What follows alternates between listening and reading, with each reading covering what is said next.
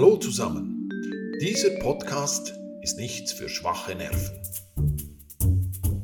Es ist ein Podcast, der tief in die menschliche Psyche abtaucht, aber hören wir doch die Geschichte dazu. Wie so oft beginnt es mit einem Anruf. Eine reifere Frau wünschte ein Zimmer, welches geeignet für eine Person mit Gehbehinderung sei. Wir hätten da die Suite Nummer 1, die rollstuhlgängig ist. Wie lange möchten Sie denn bleiben? Ein paar Tage wären schon gut. Ich reservierte das Zimmer.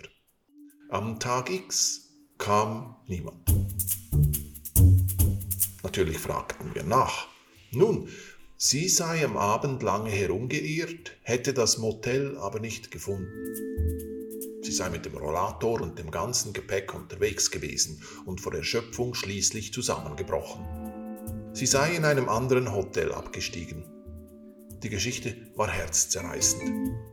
Ob sie die nächste Woche kommen könne? Natürlich, sagte ich. Ich gab ihr einen guten Rabatt, erklärte ihr nochmals den Standort und buchte sie ein. Am Tag X, Sie ahnen es, kam niemand. Sie sei im Krankenhaus. Ein Unfall, ein Knieproblem. Ich hörte mir die Geschichte an. Die Frau hatte tatsächlich Pech im Leben. Ob sie die nächste Woche kommen könne? Natürlich. Wir gaben einen weiteren Rabatt und sie kam natürlich nicht.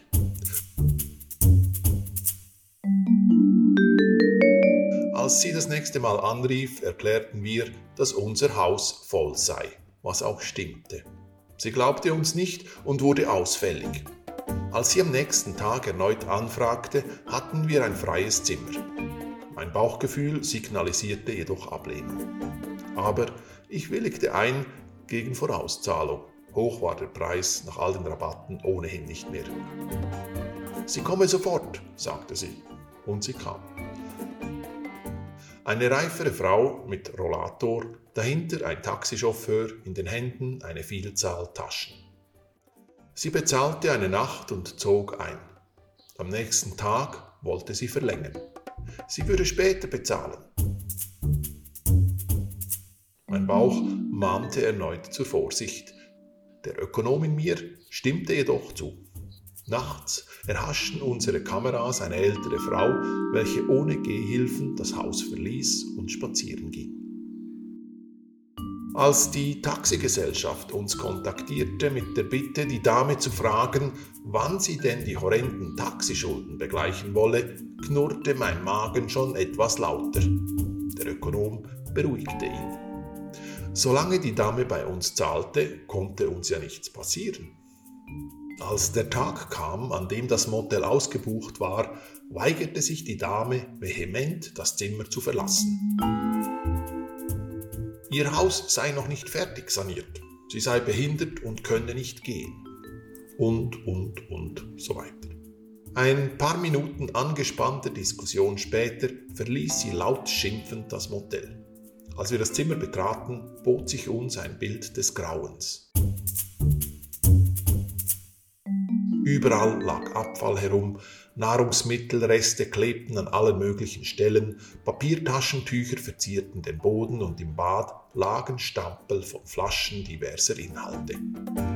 Das Zimmer war abgedunkelt, ohne Sauerstoffzufuhr. Zum ersten Mal waren wir froh, dass wir Schutzmasken und Handschuhe trugen und ein Wundergerät zur Hand hatten, welche das Zimmer wieder in ein Hotelzimmer zurückverwandeln konnte.